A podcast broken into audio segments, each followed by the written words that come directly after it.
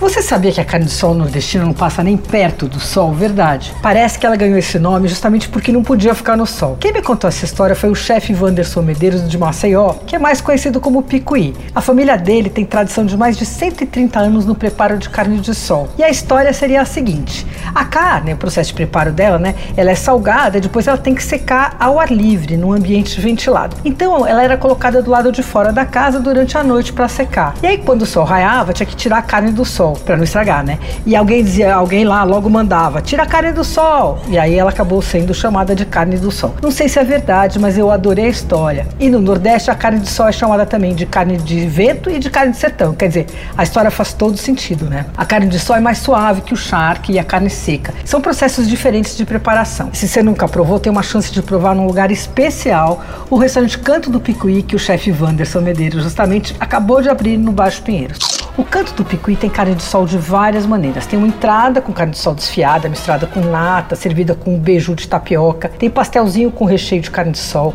E tem um prato de carne de sol de filé mignon que vem com purê de queijo coalho e chips de macaxeira. É uma delícia. Bom, tem outros. Só que o cardápio vai muito além da carne de sol. Tem um monte de coisa boa. É uma comida autoral, feita com ingredientes regionais e com uma particularidade interessante. O picuí, né, que é o chefe, virou o cara que faz todos os casamentos em São Miguel dos Milagres, pertinho de Maceió. Ele se especializou em comida de festa. Então faz porções, entradas, pratos tal. E faz isso há anos e arrasa. E aí ele trouxe essas coisas para o cardápio de São Paulo. Então tem assim, tem croquete de siri com creminho de limão, croquete de codorna.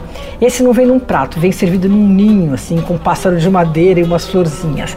A decoração do restaurante, aliás, é super simpática, contemporânea, mas com é, toques de Alagoas. Então tem uma parede repleta de cabeças de barro feitas por um artesão lá, o seu Olério que é do quilombo de Moquém. E aí as cerâmicas também vêm com uns bonequinhos uh, que são umas mini estátuas, assim, tudo invenção do Wanderson Medeiros. Bom, provei um monte de coisas boas, tem os crostines de banana da terra com queijo manteiga e mel de caatinga, um papiote de polvo com cogumelos. E aí como principal tem um arroz cremoso de camarão e um prensado de carne desfiada com musseline de mandioca, mandioquinha e batata. Vai lá conhecer. O Canto do Picuí fica na Rua Ferreira de Araújo, 329. Mas é bom reservar, viu? Porque ele é um lugar pequeno e tá, já tá cheio. Ah, o Wanderson não vai ficar em São Paulo o tempo inteiro, não, porque ele tem o restaurante dele, que é o Picuí, em Maceió, e porque ele faz todos esses casamentos. Mas ele vai passar uma semana por mês por aqui. Você ouviu Por Aí. Dicas para comer bem com Patrícia Ferraz.